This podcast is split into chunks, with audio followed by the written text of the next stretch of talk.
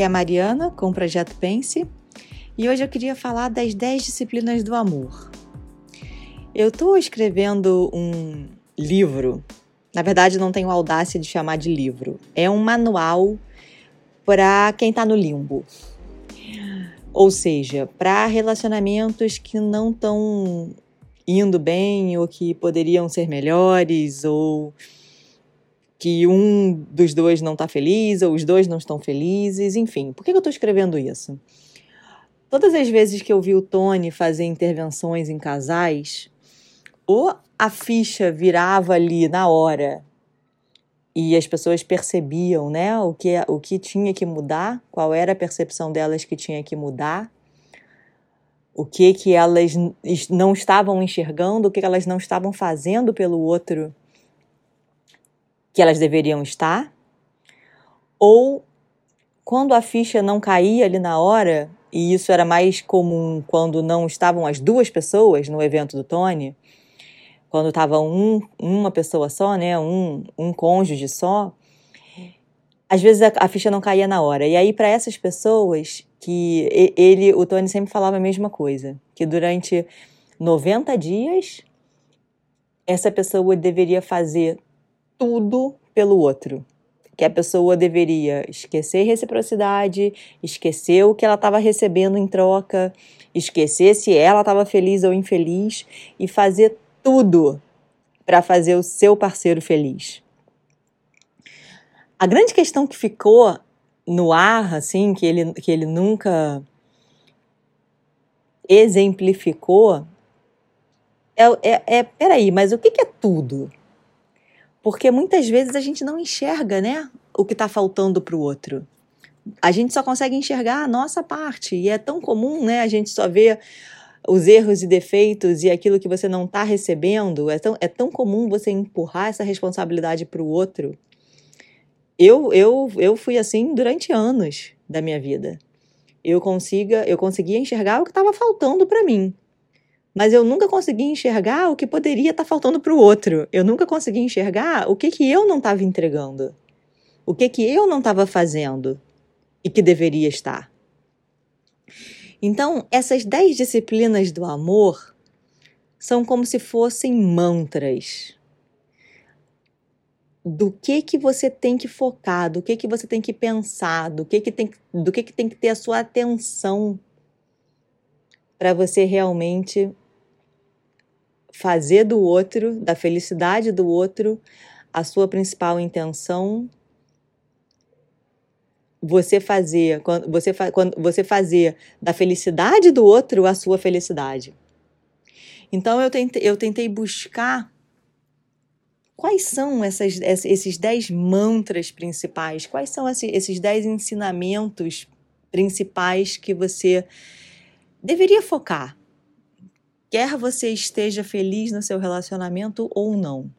Então, se você já é feliz, você tem sempre espaço para melhorar. E se você não está feliz, talvez você consiga transformar a dinâmica do seu relacionamento se você conseguir consistentemente, pelo menos por esses 90 dias, aplicar esses mantras, viver esses mantras, sentir esses mantras. Então, acho que isso é uma introdução para esse assunto que, que eu queria falar hoje. Então, qual é o primeiro deles? O primeiro é o seguinte: o amor, ele é para ser incondicional.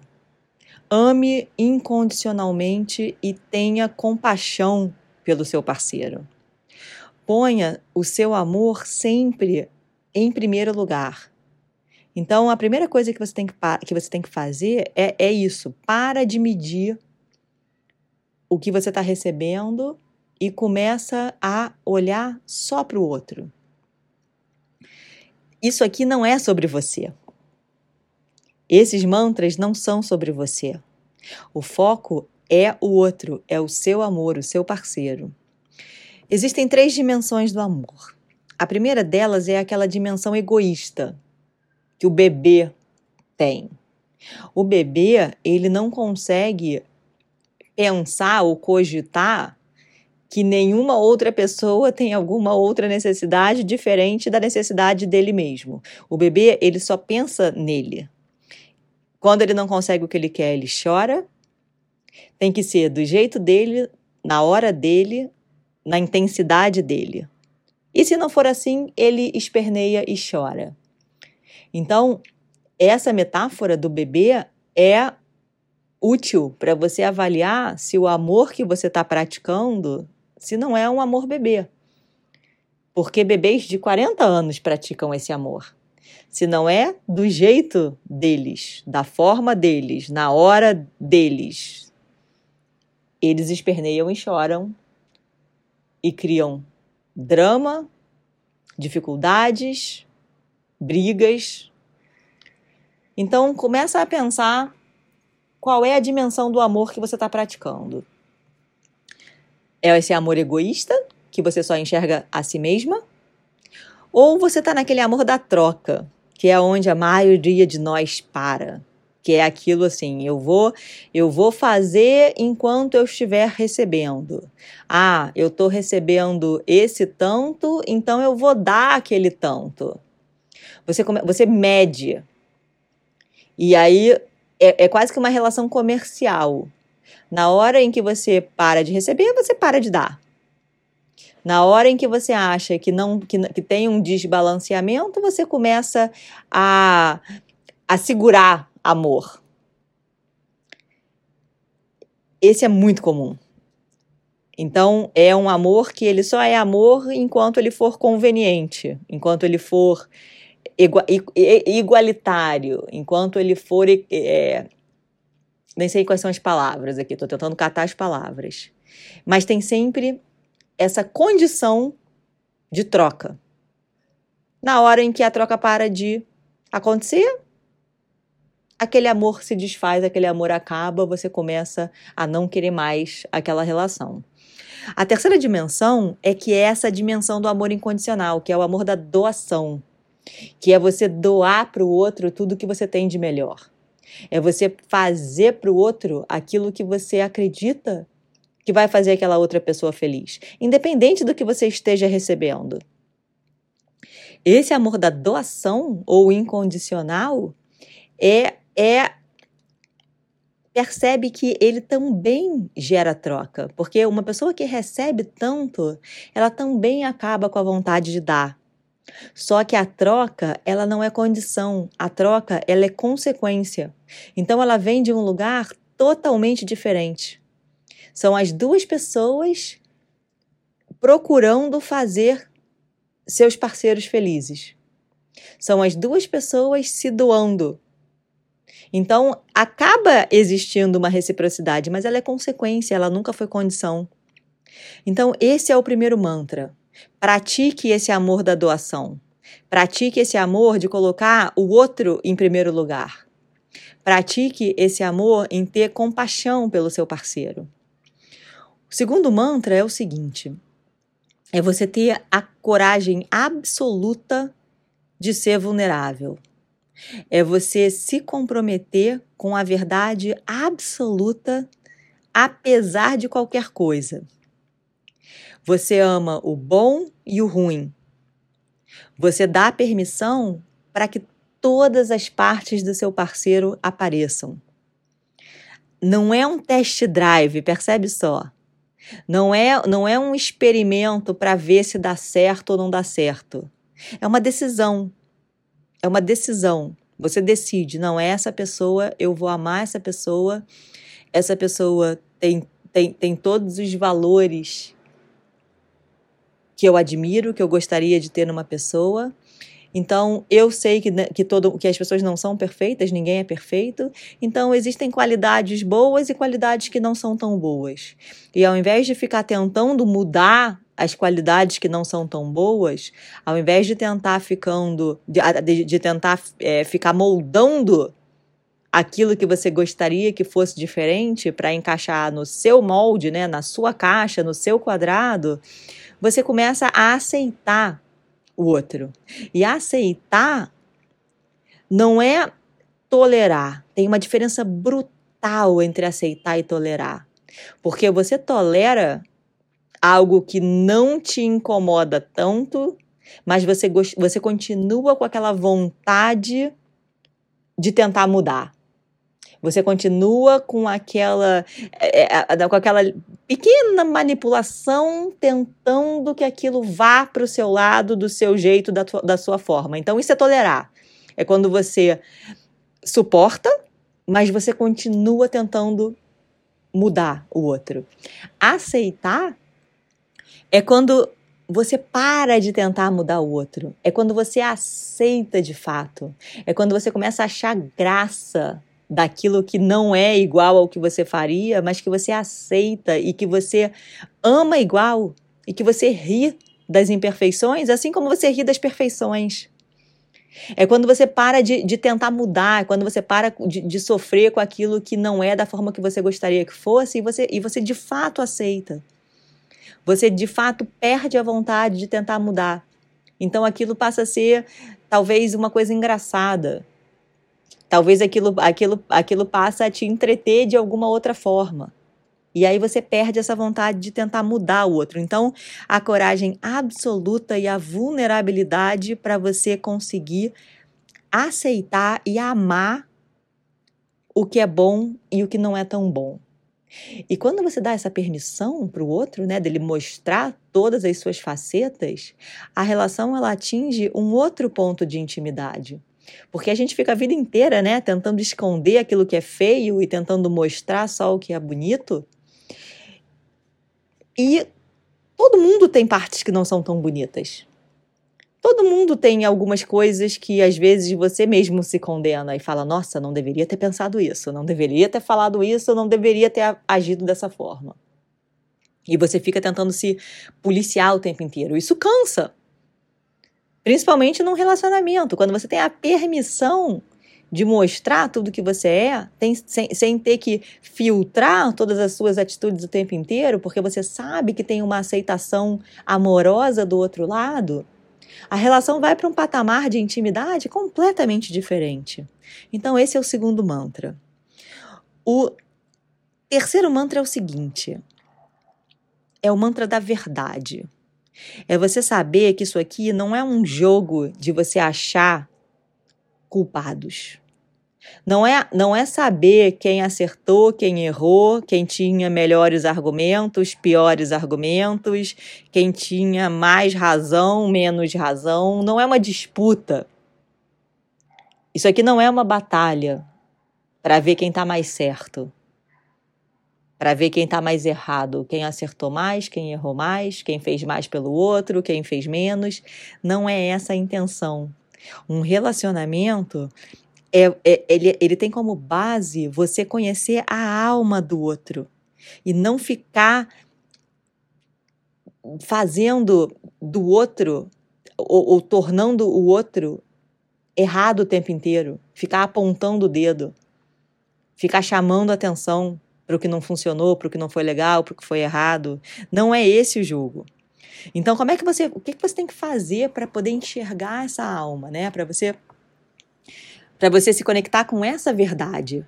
Você tem que buscar sempre enxergar qual é a intenção da outra pessoa.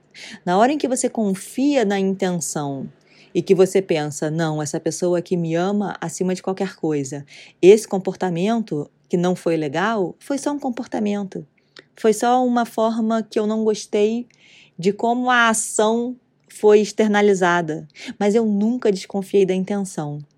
Então é assim que a verdade aparece, quando você não desconfia, quando você tem certeza que a intenção é boa. Por mais que o outro erre nos comportamentos, você não duvida da intenção tem uma ferramenta muito poderosa dentro da comunicação não violenta, que é você saber escutar. A gente aprende a escutar já preparando os argumentos da resposta para a gente defender a nossa posição.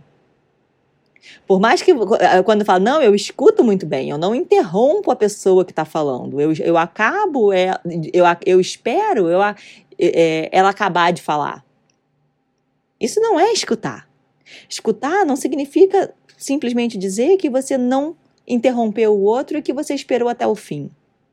Escutar é, ao invés de você estar tá procurando a sua defesa, os seus argumentos, o porquê, do, o porquê de você estar certo e o outro errado, escutar é você tentar identificar, na verdade, o que, que o outro está sentindo para poder estar tá falando aquilo. Porque na hora que você enxerga o que, que o outro está sentindo, você enxerga o que está faltando para ele. Qual foi a necessidade que ele tinha que não foi cuidada?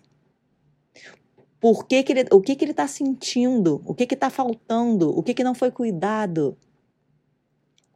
Então, quando você para de tentar de, de jogar esse jogo de achar os culpados, que é, né, ouvir para achar os argumentos para começar a se defender ou começar a argumentar, o teu compromisso com a verdade tem que ser, olha só, eu não, eu não quero saber quem está certo, quem está errado, isso não importa. É você ir buscar se aquela pessoa está fazendo ou falando isso, o que, que ela está sentindo e o que está faltando para ela. Esse é o verdadeiro passo para o consenso, para a resolução do conflito. Porque enquanto você não sabe o que está faltando, você não sabe onde ir para resolver o conflito. O máximo que você consegue fazer é se defender. E, e, e esse jogo, né, de ataque defesa, ataque defesa, ele não leva a lugar nenhum. Então, qual é o atalho para a resolução do conflito? É você saber ouvir. E você saber ouvir significa identifica o que, que a pessoa está sentindo para estar falando ou fazendo aquilo. Identifica o que ela está sentindo para você poder saber o que, foi que faltou. E para de procurar quem está certo, quem está errado. Então, esse é o terceiro mantra. O quarto mantra é o seguinte: assuma a responsabilidade pelas suas emoções. Tenha consciência e se comprometa a ser responsável pelas suas emoções a cada momento. Porque, quer você tenha consciência ou não, você a todo momento está impactando todo mundo que está à tua volta, está impactando o mundo. Então é muito fácil você viver reagindo e você justificar o seu estado de espírito, as suas palavras, as suas ações como reação a algo que aconteceu primeiro e você só reagiu. Alguém te xingou, você xingou de volta. Você ser responsável pelo impacto do seu estado de espírito, pelas suas palavras, pelas suas ações, significa dizer o seguinte: olha só, não importa o que aconteça. Não importa o que aconteça. Eu sou responsável pelas minhas reações. Eu não tenho o direito de despejar as minhas emoções em ninguém. Eu não tenho o direito de explodir em ninguém. Eu assumo a responsabilidade pelas minhas emoções, pelo que eu sinto, pelo que eu falo, pelo que eu faça, e eu cuido disso a todo momento. Eu não sou uma bomba relógio que anda por aí e que qualquer coisa que aconteça me dá a permissão de reagir mal, de explodir. É minha responsabilidade não ser essa pessoa. Então, esse mantra é muito importante, que é o seguinte: o outro, ele não é responsável pelas suas emoções. Assuma essa responsabilidade e aprenda a criar o ambiente para que você possa sentir coisas boas. Aprenda, você tem total controle de como fazer isso. Fisiologia do seu corpo se você é uma pessoa que abusa do seu corpo, certamente ele não vai estar em condições de te ajudar. Foco no que, que você foca? Você foca em problemas ou você foca em soluções? Você foca naquilo que dá, erra que dá errado ou que dá certo? Você foca naquilo que está faltando ou você foca naquilo que você tem? Então, o teu filtro para a vida é bom ou é ruim? Isso é, está total sob teu controle. E o terceiro elemento é a linguagem que você usa. Se você é uma pessoa que só reclama, quanto mais você reclama, mais você acredita naquilo que você está falando, tanto com os outros quanto consigo mesma. Então, comece a prestar atenção em qual é a sua linguagem, porque o conjunto desses três fatores, fisiologia, foco e linguagem, vai determinar a tua casa emocional, que é onde você fica a maior parte do tempo. Você pode, você pode perceber que tem pessoas que explodem o tempo inteiro, são, tem pessoas que se sentem culpadas o tempo inteiro, tem pessoas que são sorridentes e otimistas o tempo inteiro. Cada um tem uma casa emocional. Então, assuma a responsabilidade para cuidar da sua. O quinto mantra é o seguinte: qualquer relacionamento ele tem que ser pautado em liberdade. A tentativa de controle daquilo que não é controlável só gera frustração em ambas, a, em ambas as partes. Eu acho que talvez eu, eu me arrisco a dizer aqui que a coisa que os homens mais odeiam na vida é a sensação de que eles perderam a liberdade.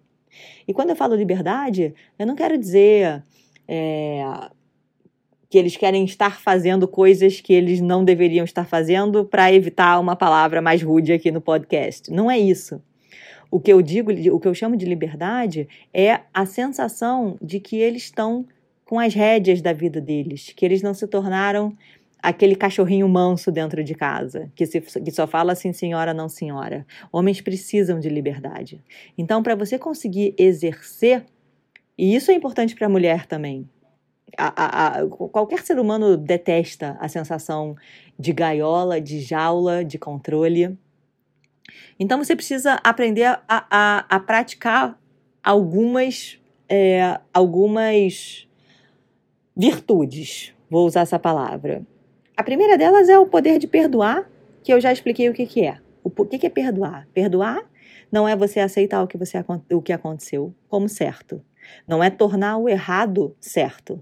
Perdoar é falar: olha só, isso não foi legal, isso não foi legal, eu não quero que isso aconteça de novo, mas eu enxergo a humanidade em você.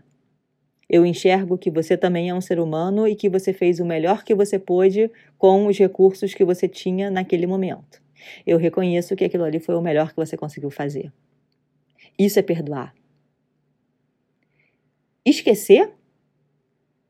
As mulheres adoram trazer de volta histórias que aconteceram há 25 anos atrás porque quando as mulheres elas, elas, elas uh, memorizam essas histórias, quando elas guardam essas histórias no cérebro, elas guardam não só os fatos, como elas guardam a emoção que estava associada com aquele fato. E qualquer coisa que você guarda com emoção, você lembra depois. É muito mais fácil de você lembrar depois. O cérebro dos homens não funciona dessa forma. Os homens eles armazenam só fatos. Eles não, eles não armazenam a emoção junto na maior parte das vezes. É por isso que eles não lembram de coisas que a gente lembra. Então você tem que aprender a deixar alguns fatos do passado no passado. E a, e a última, eu vou chamar até de uma técnica, você tem que aprender a se inundar do bom. Você tem que aprender a pensar nas coisas boas.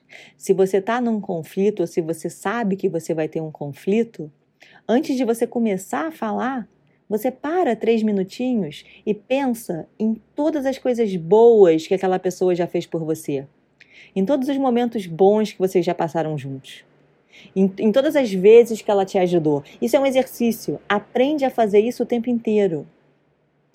Porque quando você faz isso, quando você inunda o teu, o teu pensamento, o teu corpo, isso, isso solta hormônios no corpo de, de coisas boas, de pensamentos bons, a tua capacidade de lidar com a diferença do outro, ela aumenta exponencialmente. Você, você muda o teu estado de espírito antes de entrar naquela discussão. Então, esse é o quinto mantra. Os três próximos mantras, eles têm, a, eles têm mais a ver com paixão do que com amor. Então, qual é o próximo? É o mantra da paixão diária e das brincadeiras. Ache maneiras leves, sedutoras, engraçadas de se relacionar com seu parceiro. Faça ele rir. As pessoas, assim, as pessoas mais velhas, principalmente, né? Elas, elas, elas veem um pouco fechadas, elas já foram machucadas antes. Eu acho que quem de nós nunca foi machucado por alguém? Então, com o tempo, você tende a fechar um pouco mais o teu coração, seja por medo, por dor, você tende a ficar um pouco mais fechado. Aprende a abrir teu coração e, a, e aprende a abrir o coração do outro. Não fica negando, economizando amor. Não pune o outro tem é, pune você, você tem várias formas de punição né você tem você bota o outro na geladeira você dá aquela aquela aquele silêncio por vários dias você tá seca você tá distante. Isso não funciona. Isso não funciona. Se você precisa de um tempo para absorver alguma coisa que aconteceu ok. Mas a paixão ela ela é regida pela intimidade. E a intimidade acontece com a conexão com as brincadeiras com as risadas com com aquele toque na hora que a pessoa não estava esperando com um abraço ela, ela, a, a paixão ela ela cresce com esse tipo de estado de espírito então você saiba que cada vez que você está tentando punir para mostrar que você não gostou de alguma coisa, você está sendo ineficiente na sua estratégia. A estratégia da franqueza, de uma conversa aberta, vulnerável, verdadeira, é muito mais eficiente. A única coisa que você tem que se preocupar é para não botar o outro na defensiva. Porque na hora em que ele entra na defensiva, em que o cérebro ativa nele, né, aquela sensação de perigo e que ele tem que decidir se ele vai correr ou se ele vai enfrentar, ele já limita muito a capacidade de criatividade, de boas soluções, de boas saídas. Então, se comunique sim, mas cuidado para você não atacar o seu parceiro. Porque se você coloca ele na defensiva, o, o, a resolução do conflito já fica mais distante, mais difícil. Então, qual é segunda, a segunda disciplina da paixão? É a presença. E quando eu falo presença, não é a presença física. Você pode ter um corpo presente ali, mas emocionalmente totalmente distante e desconectado. A paixão, ela se alimenta da presença verdadeira, da abertura, da polaridade. A polaridade é o poder absoluto. A polaridade é a energia masculina e feminina. Geralmente, homens têm a energia masculina predominante e mulheres têm a energia feminina predominante. Geralmente. Então, é a dança das polaridades da mulher feminina com o homem masculino que alimentam a paixão. São essas energias opostas. É isso que, que, que faz a gente sentir vida. Então, quando é que a paixão começa a morrer? Você pode falar: "Ah, é porque eu tô casada há 20 anos". Não, não é o tempo que mata a paixão. O que mata a paixão é quando essa polaridade deixa de existir ou ela se torna mais fraca. É aquela mulher que chega em casa exausta, tem que dar um monte de ordens, senão a casa não funciona, tem que fazer um monte de coisas, tomar um monte de decisões que ela não queria tomar. É aquela mulher que aprendeu a funcionar como homem na sociedade para sobreviver no seu trabalho. E duas energias masculinas, elas não têm polaridade. Ou o contrário, o homem que é que virou aquele pau mandado, né? Sim, senhor, não senhora. Sim, senhora, não senhora aquele homem que, para evitar conflito, ele não se posiciona mais, ele não é mais o guia, ele não é mais. É, ele não é mais a energia predominante da casa, ele passou a ser mais um filho. Essa energia feminina também mata a paixão. Então, muita atenção nessa polaridade, que é algo que nessa nossa sociedade moderna é, vem sofrendo bastante. E uma e uma um último mantra da paixão são os extremos da, da, na sexualidade, que eu vou chamar de luz e de escuridão. Luz é aquela energia é, né, da mãe, da provedora, da santa, da cuidadora, da perfeita, da santinha, da, de, de todas aquelas coisas apropriadas que vou falar das mulheres, mas isso serve para os homens também. Né? É, é o, lembrei agora da música do, do aquela música sertaneja que fala do 1% vagabundo. A escuridão é o 1% vagabundo. A escuridão é aquela coisa mais sacana, é, mais mais velada. É aquilo tudo que a gente aprendeu que a gente não deveria ser. O que eu estou falando aqui é exatamente o contrário, que num relacionamento monogâmico, né, eu acredito na monogamia, é, eu acho que para você desenvolver uma relação íntima de alma, de espírito com alguém, não dá para ficar misturando energias de várias pessoas. Pode ser que você tenha uma outra visão sobre isso e tudo bem, mas a minha visão é essa. Mas tem que ter espaço para essas duas energias, a clara e a escura, a luz e a escuridão, a santa e a vagabunda, dentro do seu relacionamento, com o seu parceiro, porque isso dá vida à relação. Isso é permitido, é engraçado, isso, isso nutre a paixão. Então presta atenção se você está abrindo espaço para essas duas energias aparecerem, porque também não é incomum quando você quando você nega espaço para uma delas, né, geralmente a escura, e, e aquilo, se aquilo for muito forte no seu parceiro, ele vai acabar procurando em outro lugar. Todo mundo fica muito chocado quando acontecem esses casos que acabam passando, né, parando nos jornais de pessoas famosas que foram pegas com prostitutas, etc. É, isso acontece só com pessoas famosas? Claro que não. É porque só a famosa vai para o jornal. Mas o que, que é o que, que é aquilo ali? Aquilo ali é uma energia escura que precisou ser extravasada. Que provavelmente a pessoa não tinha a abertura na relação dentro de casa com a sua esposa, com a sua mulher, para alguma coisa e aquilo acaba explodindo em algum lugar. Então, perceba se você está dando espaço para o seu parceiro se expressar, tanto na luz quanto na escuridão dele. E para encerrar, então, os dois mantras do espírito. O que que, o que, que um espírito que ama, o que, que ele faz? Primeiro mantra, ele acha o presente em tudo. Ele, ele tem uma habilidade em lidar com o poder do significado das coisas, ele sempre acha um significado maior. Ele sempre enxerga um crescimento constante.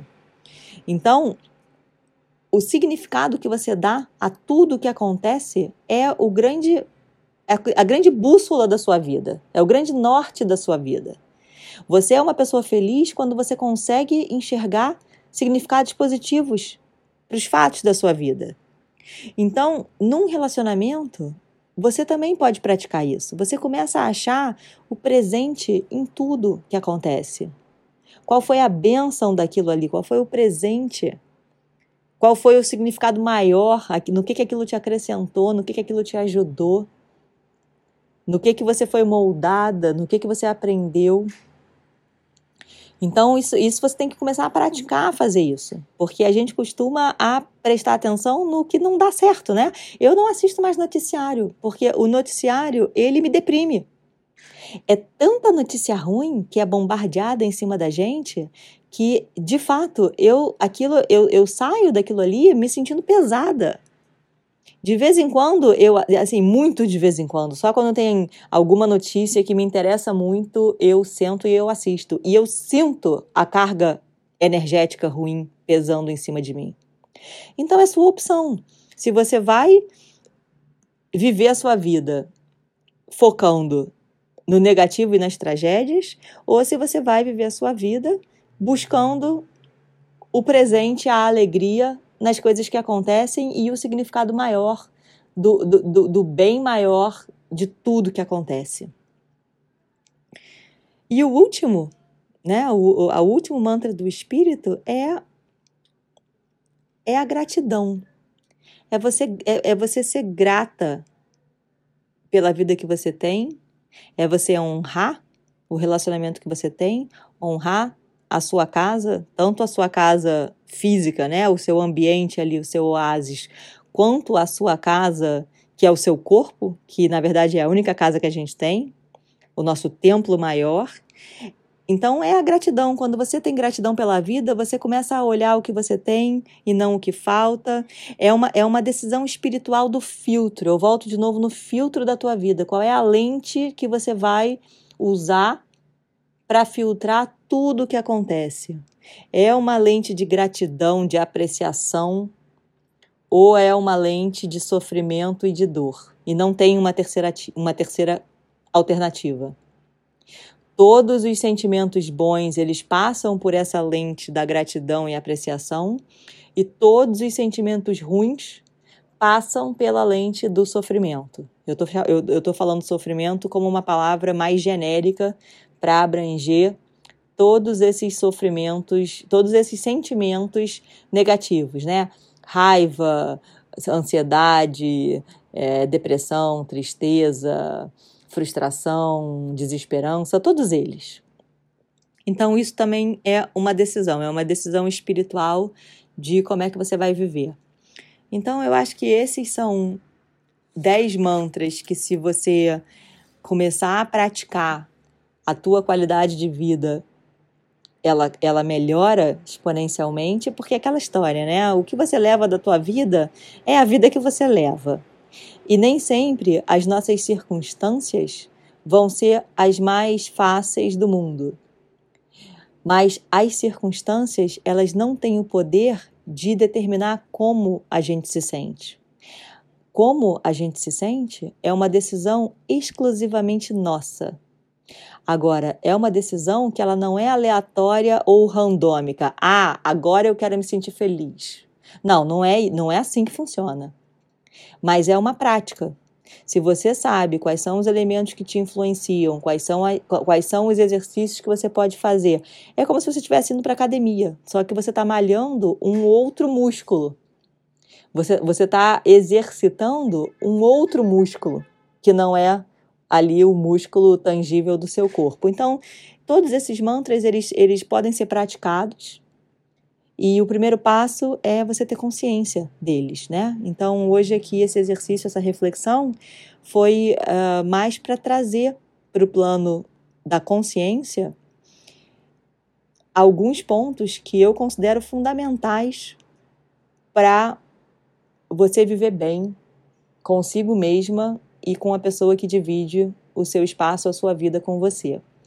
Então, espero que tenha ajudado. A gente se vê então, a gente se fala no próximo podcast.